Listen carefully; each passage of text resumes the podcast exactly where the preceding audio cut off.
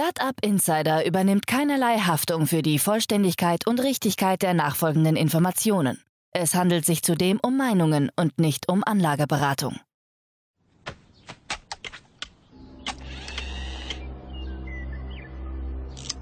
To infinity and beyond!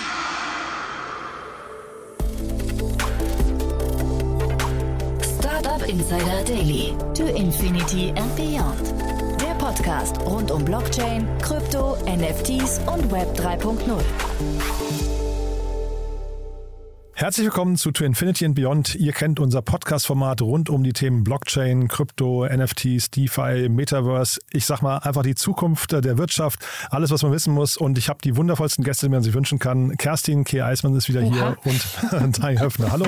Hallo, grüß dich. Ja. Danke für die Hi, Daniel. Ja, toll, dass ihr da seid. Ähm, äh, man kennt euch schon, aber vielleicht, was vielleicht manche überrascht, wir haben ja das Format so ein bisschen justiert und sind so im Wechsel jetzt mit Gästen und, äh, und News. Und heute ist wieder eine Newsfolge, wo wir so ein bisschen bisschen einordnen wollen, was passiert ist in den letzten Tagen. Ähm, vielleicht ein kurzes Sneak Preview auf die Folge in der nächsten Woche, weil die wird ja auch toll, ne? Ja, nächste Woche ähm, möchten wir möchten wir eigentlich nochmal über das Thema, was sind dezentrale Exchanges sprechen und auch eine neue neues Topic in dem Space MEV. Und da haben wir einen wunderbaren Gast auch dabei, äh, Julius Nagel von Picos Capital und ähm, gerade auch angesichts der ganzen FTX-Debatte ähm, und diesen ganzen schwierigen Ripple-Effekts von zentralisierten Playern ist das, glaube ich, wirklich eine ein schönes, spannendes Thema, was wir euch nächste Woche anbieten können. Ich glaube, die Brücke hätte schon fast nicht besser sein können, können zur ersten News von heute, ne?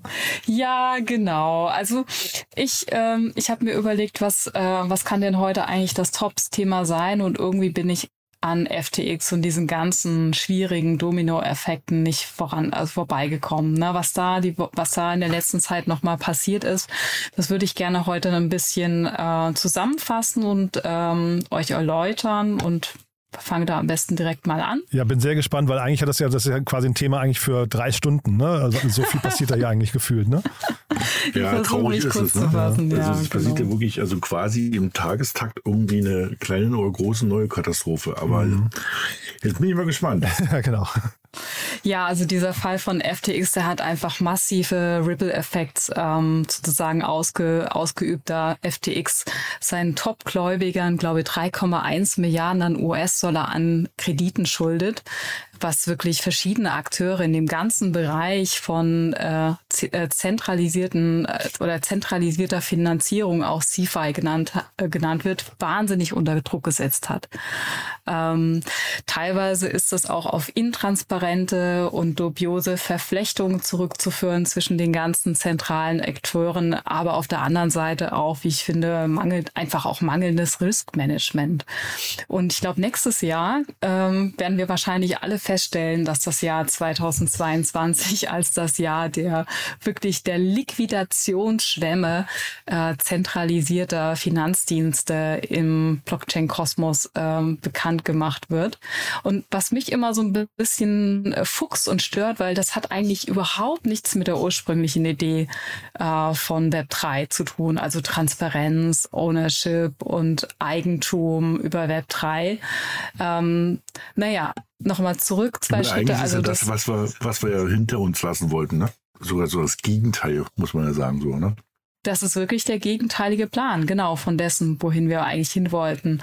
Und das Schlimme ist ja, dieser FTX-Konkurs, ähm, der führt halt dazu, dass viele Geschäftspartner wie BlockFi äh, und Genesis und wie sie alle heißen, wahrscheinlich auch ihr Geld wahrscheinlich nie wiedersehen. Und ähm, das führt sicherlich auch zu dem Punkt, dass institutionelle Firmen ähm, etwas Abstand halten werden von Web3. Das ist so meine Angst.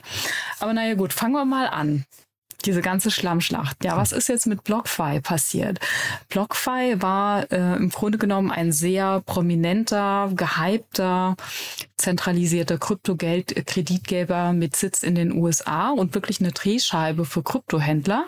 Die hatten über eine Million Nutzer ungefähr und 10 Milliarden Dollar auch an Vermögenswerten hatten sogar, ich glaube, Anfang des Jahres noch mal eine riesige äh, Finanzierungsrunde erhalten in Höhe von einer Milliarde von, ich glaube, Bain Capital war dabei und Tiger Global. Naja, und was ist passiert? BlockFi wurde durch das ganze Fiasko von FTX und deren Hedgefonds Alameda Research wirklich krass in Mitleidenschaft gezogen. Also Alameda schuldete dann BlockFi über über 680 Millionen Dollar. Und das hat dann dazu geführt, wirklich, dass innerhalb von drei Tagen haben die Trader ihre ganzen, ihre ganzen Assets von der Plattform abgezogen, irgendwie sechs Milliarden US-Dollar, einfach wegen dem Vertrauensverlust. Und dann wie wir es jetzt in den letzten Wochen erlebt haben, hat es keine 48 Stunden gefühlt gedauert, bis BlockFi dann auch schon einen Insolvenzantrag stellen musste. Also wirklich umgefallen wie ein Stein. Und das nächste Unternehmen in der Krise ist auch ein sehr, sehr wichtiger Player. Das ist Genesis. Ähm, Im Retail-Bereich sind die nicht so bekannt, äh, aber im ganzen B2B-Bereich, die sind der führende Anbieter von zentralisierten Kryptokrediten. Die Financial Times ähm, quasi hat äh, Genesis sozusagen genannt als das Goldman Sachs unter den ähm, unter den ähm, Kryptokreditanbietern. Ähm, ja, die hatten irgendwie 131 Milliarden Dollar an, an Krediten, an Geschäften allein letztes Jahr über die Plattform laufen und dann auch durch FTX ähm, sind sie wahnsinnig in Straucheln gekommen, weil sie nicht mehr in ihre Gelder äh, kommen konnten. Die waren quasi alle auf der FTX-Plattform gelockt. Ähm, und das führte dann dazu, dass sie innerhalb von wenigen Stunden dann auch gezwungen waren, ihr komplettes Kreditgeschäft einzustellen. Und nochmal ganz wichtig auch für die Zuhörer an dieser Stelle. Also alles ähm, im Bereich zentralisierter Finanzierung, also nicht das, was DeFi macht, äh, wo du alles über Smart Contracts abläufst, sondern eine klassische Zentralisierungs zentralisierte Plattform, äh, wo du viele Mitarbeiter hast, etc. pp. Also ganz, ganz, ganz viele ähm, Aktivitäten sind über die Plattform Genesis gelaufen. Ähm, Genesis hat ähm, mittlerweile durch das FTX-Fiasko 2,8 Milliarden Dollar un un ungefähr an ausstehenden Krediten in seiner Bilanz. Und hier wird es jetzt unglaublich spannend, ähm, unter anderem an seine eigene äh, Mutterfirma, die Digital Currency Group und Gemini. Also 30 Prozent der Kredite von Genesis wurden an die eigene Muttergesellschaft äh, vergeben. Und zum anderen ist gestern noch die Info rausgekommen, dass äh, Genesis selbst eine Schuldenlast irgendwie von zwei Milliarden US-Dollar hat und wiederum einer anderen Tochterfirma Geld schuldet. Also es waren sich verzwickt. Es gab unglaublich viele ähm, Intercompany-Transaktionen, ähm, was ja im Grunde nicht illegal ist, aber wenn man dann kein richtiges Risikomanagement an der Stelle hat, kann es halt wirklich auch mal schnell nach hinten losgehen. Und ähm, jetzt gibt's auch einen, einen weiteren Player. Ich glaube, jetzt sind wir schon bei Player 3. Also es gibt jetzt auch noch einen Zusammenhang mit Gemini. Die hört man hier und da ja auch. Das ist eigentlich auch in New York eine wahnsinnig populäre, auch angesehene Kryptobörse äh, von den Winkelfoss-Brüdern, die ja damals, ich glaube, bei Facebook investieren wollten, aber nicht durften. Naja, ähm, Gemini. Ja, also, ja. War nicht die Story so, dass die dass irgendjemand den die Idee geklaut hat sogar? Ja, genau, irgendjemand ist gut, ja. Genau. Wir nennen hier keine Namen. Ja, genau. genau. Ja, ne?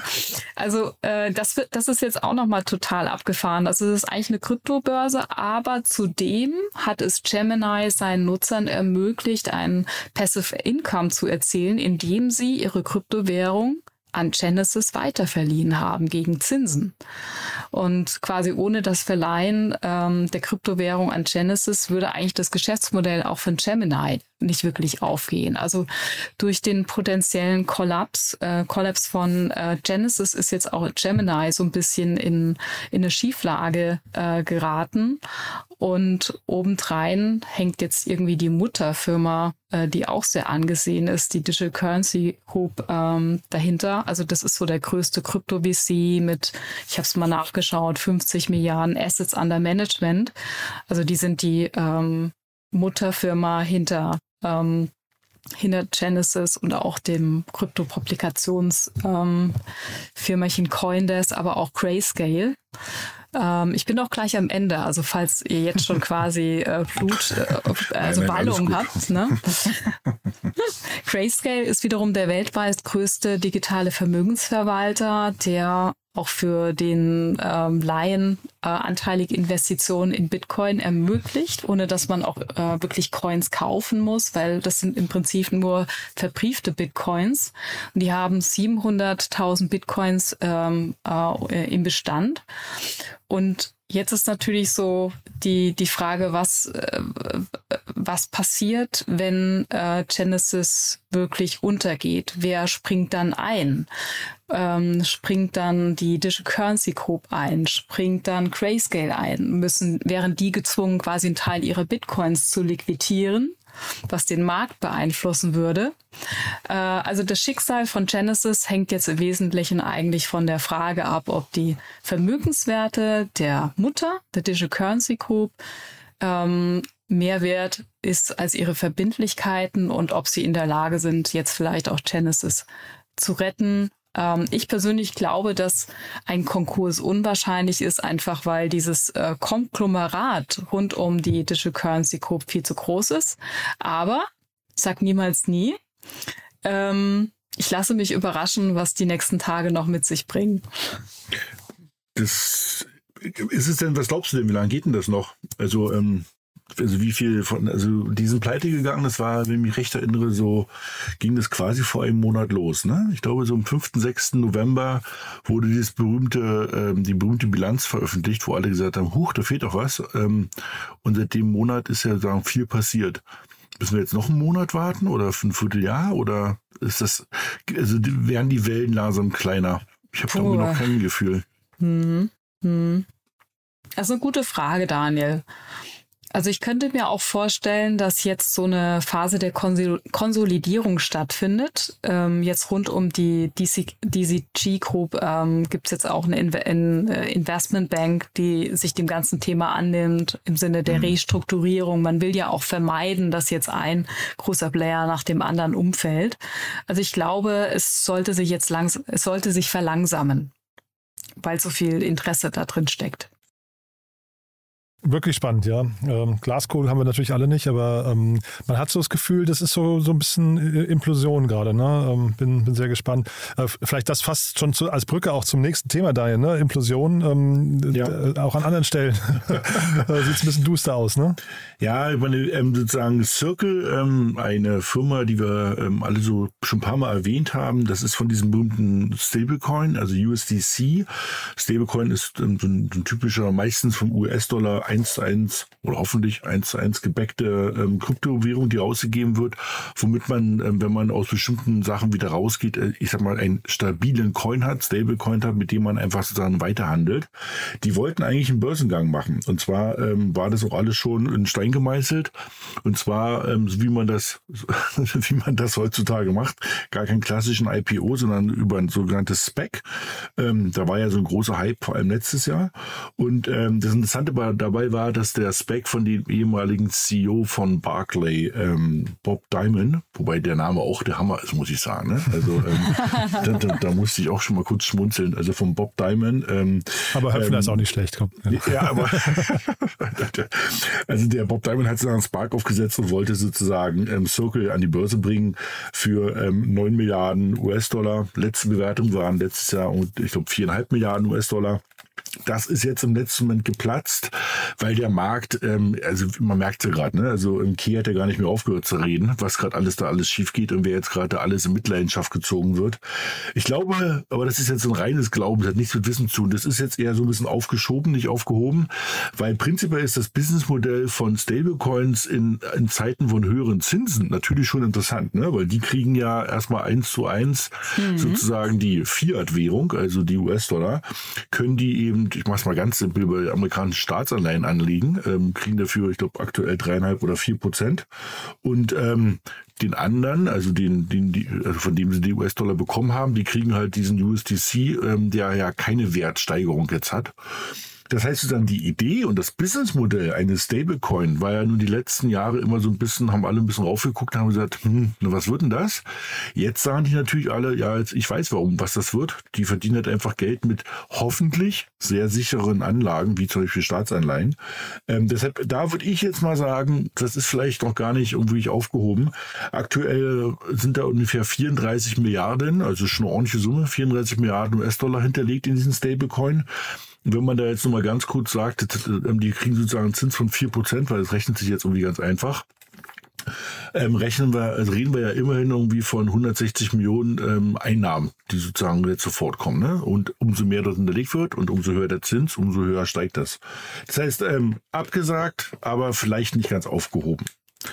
Jetzt kommen wir zu einer ähm, noch einer, also fast ein Zeitgeist-Thema oder einem aktuellen Thema. Und zwar ähm, jetzt, ich glaube, jeder auf LinkedIn und auf allen möglichen anderen Plattformen hat es schon gelesen, dieses Chat ähm, ähm GPT, also dieses ähm, dieser Chat-Robot von OpenAI ist jetzt gerade rausgekommen und man kann damit rumspielen und irgendwie die interessantesten ähm, Fragen stellen.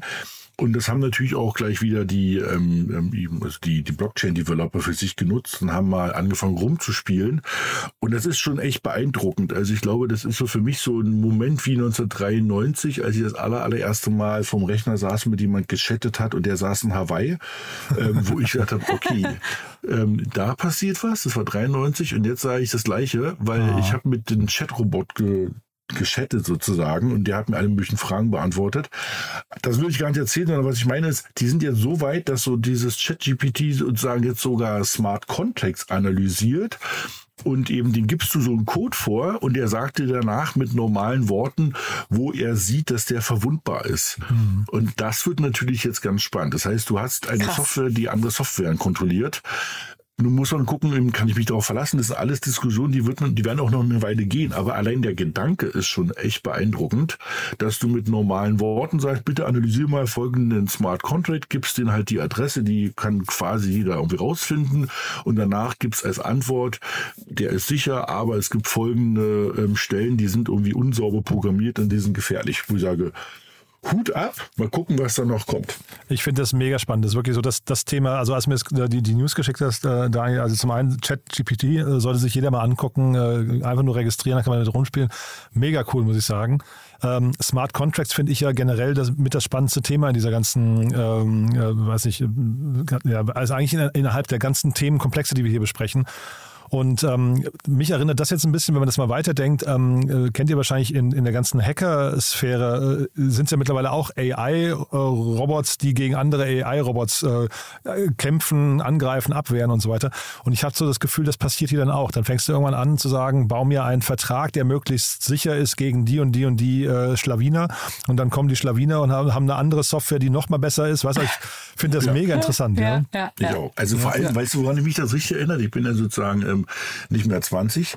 Das ist so ein bisschen wie in, äh, bei, beim Raumschiff Enterprise. Also du mhm. redest auf einmal mit dem Computer und mhm. kriegst sozusagen ähm, echte Antworten zurück und nicht, ähm, also da bin ich, da bin ich wie bei dir. Also das, deshalb sagte ich, das ist für mich auch ein ähnlicher Moment wie das erste Mal das iPhone in der Hand, ähm, das erste Mal gechattet, also das, das erste Mal Google benutzt, wo ich sage, ich glaube, da wurde jetzt gerade eine Tür geöffnet mhm. und du hast es gerade richtig gesagt, ich glaube, das sollte sich jeder, der irgendein technisches Interesse hat, wirklich mal angucken und nicht jetzt nur die Website, sondern sich vielleicht mal eine halbe Stunde ähm, hinsetzen. Bei mir mhm. war es letzte Nacht drei Stunden. Ich wollte gerade sagen, eine halbe Stunde geht gar nicht. Ja? Nee, also man ja. wird da eigentlich reingezogen. Ja, also ja. ich habe, ne, ich habe also ganz kleiner Exkurs. Ich habe die gefragt, was ist die Aufgabe eines CEOs? Also ich habe wirklich mal ganz breite Sachen angefangen Aha. und du kriegst super krasse Antworten, wo du Aha. sagst, verdammte Axt. Also ich glaube irgendwie die Hälfte Unternehmensberaters wird arbeitslos. Ja? Also ja, ich treffe mich äh, mit meinen Freunden zum Raclette-Essen jetzt und dann habe ich einfach mal die Freunde beschrieben, die kommen werden, habe gesagt, erzähl mir mal, was an dem Abend gesprochen wird. Ne? Und dann habe ich das wiederum den Freunden, das ist also, das ist mega cool gewesen. Äh, also das macht wirklich, macht wirklich, also grenzenlosen Spaß, finde ich. Ja. ja. Ähm, interessant, ja. ne, dass ähm, Amazon hat ja gerade Alexa äh, oder steht ja zumindest zur Disposition, dass sie eigentlich Voice einstellen wollen. Hier finde ich, müsste eigentlich genau das Gegenteil passieren. Da fehlt eigentlich noch Voice, ne? Eigentlich ja. Du, ich glaube auch, ähm, dass das Thema Voice Business, das kommt erst noch. Also ich habe ja, ja, ja, also ich glaube, das kommt erst noch. Und jetzt gerade, wie du gesagt hast, ich habe das auch gelesen bei Alexa, aber ich glaube, also ich hoffe, das, das wird kein, das, das wäre ein Fehler, glaube ich, mhm. weil ich glaube, das geht erst richtig los. Ja, gerade mit solchen Technologien. Ne? Aber jetzt Aber, schon bei, bei genau, Amazon, jetzt können wir gleich zu Apple springen. Ja, genau. Gut. ähm, Apple, ähm, ich sag mal so, sie, sie, vielleicht, sie nutzen ihre Macht, ja, ich will es nicht sagen, sie missbrauchen ihre Macht, aber sie nutzen ihre Macht, indem ne? sie sozusagen gleich wieder sagen, ähm, alle NFTs, die über die Apple-Plattform irgendwie getradet werden, müssen mit 30 Prozent irgendwie ähm, Cut ähm, versehen werden. Das ist jetzt nichts Neues, weil im Apple Store ähm, für, ich glaube, viele werden es wissen, 30 Prozent von jeder Transaktion, also von jeder, von jedem Gummipunkt, von jeder Pflanze, die ich mir da virtuell kaufe oder was auch immer in irgendwelchen Spielen, gehen 30 Prozent direkt irgendwie nach Cupertino. Das Interessante ist jetzt nur, dass sie sagen, also das ist jetzt nämlich hochgekocht bei Coinbase, ähm, wo die eben jetzt auch NFT, also diese ähm, Bilder oder ähm, ähm, Eintrittstickets, die man als NFT kaufen kann, da wollen die ja 30 Prozent der sogenannten Gas-Fees. Die Gas-Fees sind sozusagen die Transaktionsgebühren. Und jetzt wird natürlich jetzt irgendwie verrückt, weil diese Transaktionsgebühren, die kriegt ja ähm, Coinbase gar nicht oder von wem sie auch immer das jetzt wollen. Ne? Das ist so ein bisschen wie, ähm, wie Straßenbenutzungsgebühren, ähm, die, die kriegt auch nicht irgendwie jemand, sondern die sind in dem Krypto, in der Kryptowelt halt sozusagen verteilt. Apple stellt sich bis jetzt ähm, so ein bisschen auf die Hinterbeine und sagt, es ist mir eigentlich egal, wie er es schafft, das Geld zu besorgen. Wir wollen 30 Prozent der, der Transaktionsfees. Mhm. Also ähm, das wird, glaube ich, nochmal ein Hauen und Stechen geben. Ne? Also es gab ja schon mal mit Fortnite ähm, einen großen ähm, Player, der dagegen angestunken hat, gegen diese Macht ähm, der, der Amerikaner, das von Apple. Und ob das nicht irgendwie monopolistischer Missbrauch ist, weil Apple hat ja ein, ein gewisses Monopol. Aber eben, ähm, es bleibt spannend, es ist auch, auch noch komplett offen. Irgendwie ähm, Coinbase kann aktuell ähm, keine NFTs-Transaktionen erlauben, weil sonst müssten sie irgendwie zu viel Geld abgeben. Und ihre aktuelle App wird auch bisher blockiert von Apple. Also es bleibt spannend. Ähm, wir hoffen, dass sich das irgendwie zum Guten, also im Sinne der User halt löst. Mhm. Und Elon Musk möchte ja auch, der, der, ne, der hat ja auch gegen Apple geschossen, genau deswegen, äh, da ging es um Twitter, ne? Und das dann vielleicht mal so die Brücke. Twitter ist ja auch am Payment äh, dran und äh, okay, da hast du nochmal eine spannende News mitgebracht. Jetzt nicht von Twitter, aber aus dem Payment-Sektor, ne? Genau, also der Zahlungsriese Stripe, der wird jetzt auch ein neues Produkt quasi anbieten, das es dir einfacher macht, auch Kryptowährung zu halten oder zu kaufen, eben ohne dass du dich bei einer zentralen Kryptobörse anmelden musst. Ne? Mhm. Also äh, du kannst dann quasi kannst dann quasi äh, über eine MetaMask Wallet gehen und da ist dann äh, sozusagen dieses Payment Widget eingebaut. Dann kannst du über deine Kreditkarte sagen, ich möchte äh, Euro oder US-Dollar dann in ISA wechseln etc. pp. Äh, und das wird Stripe jetzt anbieten. Erstmal nur im US-Markt, aber ich denke da, also das ist für mich einfach ein wahnsinnig großes Zeichen. Ähm, ich finde das, das super, dass so ein Unternehmen sich jetzt auch hier committet und äh, sagt, ähm, ja, diese ganzen Desaster, die wir jetzt gesehen haben mit FTX äh, und Co., äh, es geht auch anders. Du mhm. kommst auch anders zu Krypto ran. Mhm. Halleluja. Ja. ja. Ich kann es aber auch gleich wieder fällen, das ganze Thema. Ich äh, wollte gerade sagen, wir, wir, enden heute so traurig, Daniel. Jetzt hier. Ja. Hast du noch was mitgebracht? Ich habe noch eine News und die, ähm, die ist so, ich weiß auch nicht. Ich habe am Anfang habe ich gedacht, das war, also am Anfang dachte ich wirklich, das ist witzig gemeint, als ich den angefangen habe, den Artikel zu lesen. Um was geht's? Die EZB hat auf ihrer eigenen Webseite, also wirklich dem, dem, dem Blog der EZB, man mag es nicht glauben, auch so eine großen Institutionen haben schon einen Blog, ähm, ein Artikel rausgebracht, und zwar letzte Woche ähm, schon, irgendwie Bitcoins Last Stand und ähm, haben ein also kannst du auch nicht anders sagen, ein vernichtendes Urteil über die Kryptowelt ähm, mhm. ähm, abgelassen, so nach dem Motto, ähm, mit Argumenten, die man vor zwei, drei Jahren gehört hat, wo man dachte, die sind jetzt langsam durch, nach dem Motto, das wird eh nur für ähm, illegale oder kriminelle Sachen benutzt. Ähm, es ist alles ganz langsam, alles viel zu teuer und ähm, auch wieder mal dieses äh, eine Totschlagargument, irgendwie die Umwelt ähm, wird rausgeholt das Erschreckende daran ist, ähm, das ist jetzt nicht ähm, von irgendeinem Praktikanten dort geschrieben worden, sondern das ist eben der Chef für irgendwie Marktinfrastruktur und Payments und sozusagen die Menschen, der äh, die Zukunft des europäischen Zahlungsverkehrs definieren soll. Und eben, also von mir aus können sie ja ähm, irgendwie, ich sag mal, privat eine Meinung haben, aber nun muss man ja auch mal überlegen, dass das, das geht nicht mehr weg. Ne? Also ich glaube, ähm, wenn, diese Hoffnung besteht, dann ist die einfach mal überholt. Und so eine Person, die halt sozusagen die Markt, ähm, die Marktinfrastruktur vom Payment-Lösen der EZB, der die nächsten Jahre definieren sollen und sich Gedanken machen sollen, wie sieht die Payment der Zukunft aus. Wir hatten ja Diskussionen hier im Podcast schon über den digitalen Euro, ähm, über Zentralbank Bankgeld. Ähm, also auch Riesenvorteile. Ja, ich mhm. weiß, die rutschen so ein bisschen Hintergrund von, bei diesen FTX-Debakel, aber wie Kees ja jetzt am Anfang des Newsbox auch gut vorgetragen hat, eigentlich sind die Sachen, die gerade passiert waren, genau die Sachen, die wir verhindern wollen. Mhm. Wir haben nur, ähm, ich habe mal ganz bewusst wir, also alle, die in diesem Bereich irgendwie aktiv sind, eigentlich nicht genug irgendwie den Leuten auf die Finger gehauen, als sie dann doch wieder zentral ähm, hinter verschlossenen Türen eben nicht transparent Sachen gemacht haben.